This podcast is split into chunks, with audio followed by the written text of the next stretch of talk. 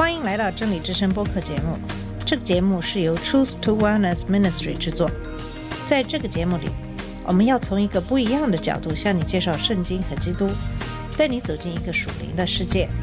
我们的节目在每个星期二、四、六更新，欢迎你的收听和关注。all the colors of the. 你好，我是马军。今天我们继续讨论谦卑与骄傲这个话题。我们知道，在圣经中，主基督耶稣是对骄傲的人非常厌恶的，只赞赏谦卑的人。在上期的节目里，我们讲到世上的荣华、地位、名誉等等，常常会使人骄傲，忘记了谦卑。多少人因为骄傲、名誉、地位、声望，最后落得身败名裂？在想，为什么基督耶稣不喜欢骄傲的人呢，而喜欢谦卑的人呢？我们先来看看下面的一段经文，这是基督耶稣的登山宝训里一开始的一段经文，在马太福音第五章第三节开始说的：“虚心的人有福了，因为天国是他们的；哀痛的人有福了，因为他们必得安慰；温柔的人有福了，因为他们必承受土地；饥渴慕义的人有福了，因为他们必得饱足；连续人的人有福了，因为他们必蒙连续；清心的人有福了，因为他们必得见神；使人和睦的人有福了，因为他们必称为神的儿子；为义受逼迫的人有福了，因为天国是他们的。这是人们常说的八福。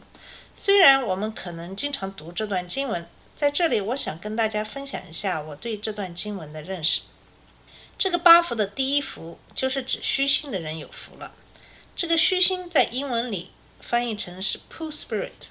这个 poor 在英文里原本的意思是有贫穷的意思，可是在这个地方可以理解为谦卑。虚心的人就是指谦卑的人，就是并不是把自己看成多重要的那些人。为什么在这个八福里，基督耶稣把谦卑的人的福分放在第一呢？我们可以这样来做一个比喻：如果我们把自己的内心看成一个房子，那么你像这个房子里装什么样的东西，这个房子就会被打扮成什么样子。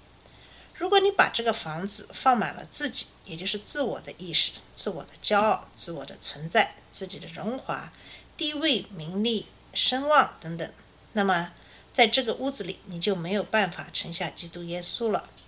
记住，这个房子其实是我们的心灵，是我们的灵。如果这个房子都盛满了自己，自然你就没有办法盛下基督耶稣。如果你想要基督耶稣做你生命中的主宰，你就必须在心灵上虚心，这就是灵里的谦卑。当你在灵里谦卑的时候，这时候你就可以邀请基督耶稣来到你的心里。谦卑的人才能够更容易听取别人的意见，谦卑的人才能够用自己的心去体验别人的情感，谦卑的人才能够感受基督耶稣所感受的。这就是为什么虚心是在八福里的第一福。如果没有一颗谦卑的心，不光光是你不能够在灵里跟基督耶稣保持一致，那么以后的福分也都是很难做到的。接下来说的是，哀痛的人有福了。这个哀痛是是哀痛什么呢？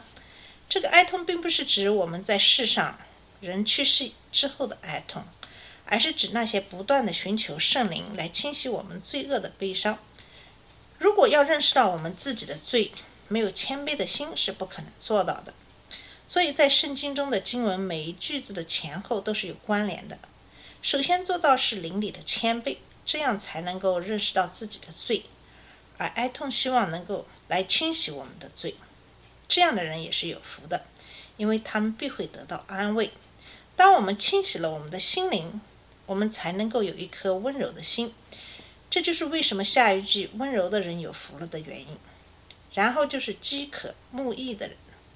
在这里，我们知道饥渴慕义其实就是对基督的向往和追求。如果一个人没有谦卑的心灵，那么基本上这所有的福分就是不可能得到的。只有在让自己的心灵谦卑，放下自我，这样我们才可以邀请基督耶稣的灵住进我们的心房。这样我们才会有清晰的渴望，让自己的心里温柔，以及追求公义的饥渴。可以说，在前四幅里是圣经对我们的要求，是我们需要对自己的锤炼，是我们对圣灵的接受与改变。那么剩下的四福，其实就是在我们改变自己之后，向别人展现自己的时候。连续人的人有福了。连续人是我们对别人的态度，是对别人依据圣灵展开的行动。如果你的心灵没有圣灵的入住，你怎么可能会有连续人的心灵呢？清心的人有福了。这里清心的人是指心灵纯洁的人。怎样才能够心灵纯洁呢？前面我们讲到要谦卑哀痛，其实就是清洁我们心灵的过程，就像打扫房子一样。如果你想真正清理你的房子，你需要把所有一切的旧东西都清理出去，把房子清空、打扫干净，然后邀请圣灵进驻到你的心里，这样你的心就可以纯洁了。这就是前四幅所说的：虚心、哀痛、温柔、饥渴慕义。当我们心灵纯洁以后，我们就会使人和睦。可是我们也知道，魔鬼在这个世上掌权的。所以，为义受迫害也在所难免。我想，在这个时代里，这样的意象真是比比皆是，我就不一一的道明了。虽然在圣经中许多的地方都提到了基督耶稣对谦卑和骄傲的态度，可是这节经文往往是在讲谦卑的时候被提到的经文。我们从这段经文看出，谦卑在我们属灵成长的道路上是多么的重要。这个也说明，其实，在我们灵里的征战是与自我意识的征战，是你想让基督耶稣在你生命中掌权，还是想让你的自我意识在你自己的生命中掌权一样。我们在上期节目提到那个魔鬼撒旦来试探耶稣的时候，用的就是荣华富贵来吸引耶稣。虽然耶稣是神的儿子，可是他却是以一个人子的身份来接受的试探。魔鬼撒旦的这样的试探，在我们的生活中屡屡出现。那么，我们先来看看魔鬼撒旦是怎样堕落的。撒旦曾经是天堂中地位最高的天使之一，在没有堕落之前是六翼天使。因为自己的地位、权力、尊贵，使自己入了迷惑，开始不知谦卑。他想与自己的创造者耶和华等同，最后被耶和华从天国驱逐出去。圣经中对魔鬼撒旦的描述主要在以西结书二十八章和以撒亚书十四章。以西结书的第一章到第十章看上去是在对推罗君王说的。推罗君王虽然是一个人，却因为自称为上帝而被声讨。在以西结书的第二十八章开始，我们可以看到这个推罗君王的真正的王是撒旦。撒旦是通过推罗君王来达到反基督的。我们先来看看以西结书。二十八章十一到十九节的经文，耶和华的话临到我说：“人子啊，你为推罗王作起哀歌，说主耶稣如此说：你无所不备，智慧充足，全然美丽。你曾在伊甸园的园中佩戴各样的宝石，就是红宝石、红碧玉、金刚石、水苍玉、红玛瑙、碧玉、蓝宝石、绿宝石。”红玉和黄金，又精美的骨笛在你那里，都是在你受造之日预备齐全的。你从受造之日所行的都完全。后来在你中间又查出不义，因你贸易很多，就被强暴的事充满，致犯罪。所以我因你亵渎圣地，就从神的山驱逐你。这偃月贵的基路伯啊！我已将你从发光如火的宝石中除灭，你因美丽心中高傲，又因荣光败坏智慧。我已将你摔倒在地，使你倒在君王面前，好叫他们目睹眼见。你因罪孽众多，贸易不公，就亵渎你那里的圣所，故此我使火从你中间发出，烧灭你，使你在所观看的人面前变为地上的炉灰。各国民中，凡认识你的，都必为惊奇。你令人惊恐，不再存留于世，直到永远。在这段经文中，我们可以看出，这个王是上帝的手创造的，并且造得非常的完美。他也保持了这个完美的形象，直到他的一些不义行为的显现。是哪些不义的行为呢？就是十七节开始说的：你因美丽心中高傲，又因荣光败坏智慧。很显然，他被自己的美丽、智慧、权力、地位所倾倒，开始想拥有神所拥有的荣耀和赞美。让撒旦堕落的罪就是自己的骄傲。这其实代表了我们这个宇宙中罪恶的开始。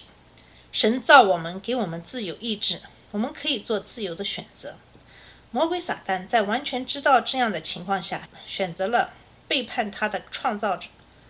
当然，他的最终的下场也是逃不脱神的审判。我已将你摔倒在地。这其实并不是说魔鬼撒旦没有办法再进入天国，而是说魔鬼撒旦被赶出了神的殿。以及剥夺他在天国掌权的权利，在以赛亚十四章十二到十七节中也讲到了魔鬼撒旦的堕落。明亮之星，早晨之子啊，你何竟从天堕落？你这攻败列国的，何竟被砍倒在地上？你心里曾说：我要升到天上，我要高举我的宝座在神众心以上，我要坐在聚会的山上，在北方的极处。我要升到高云之上，我要与至上者等同。然而你必堕落阴间，到坑中极深之处。凡看见你的，都要定睛看你，留意看你，说使大地颤抖，使列国震动，使世界如同荒野，使诚意轻夫，不释放被掳的人归家，是这个人吗？这段经文，很多的学者认为也是描述魔鬼撒旦的堕落。因为这些描述跟以西结书二十八节中比较吻合，经文中把魔鬼撒旦开始称为明亮之星、早晨之子，却被砍倒在地上。撒旦的堕落也是因为骄傲所致，想要升到天上，要与至上者等同。可是我们知道，魔鬼撒旦的最终下场就是跌落阴间，到坑中极深之处。在以西结书和以赛亚书的这两段经文，基本上是解释魔鬼撒旦的堕落。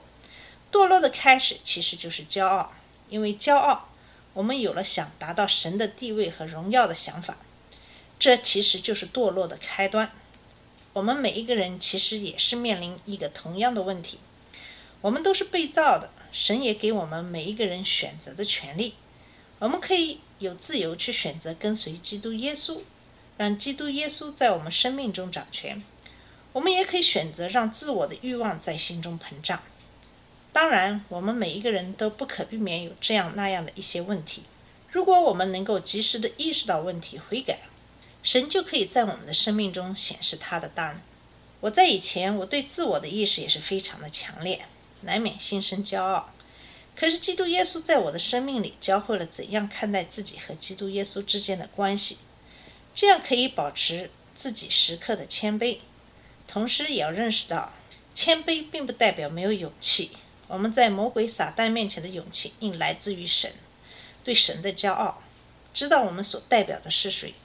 这样的骄傲是基于神的大能，而不是基于我们自己的美丽、智慧、权力和地位。好了，我们今天的节目呢，就先到这里。在下次节目里，我们还会继续跟大家讨论这个。谦卑与骄傲的话题，谢谢你的收听，下次节目再见。这里是真理之声播客节目，真理之声是 Truth to Wellness Ministry 旗下的一个节目，由 Truth to Wellness Ministry 制作和播出。如果你有什么想跟我们分享，请给我们发电子邮件，我们的邮箱地址是 truth to wellness at gmail dot com。你也可以直接去我们的网站 www dot truth to wellness dot com 浏览更多的信息。下次节目再见。All the colors of the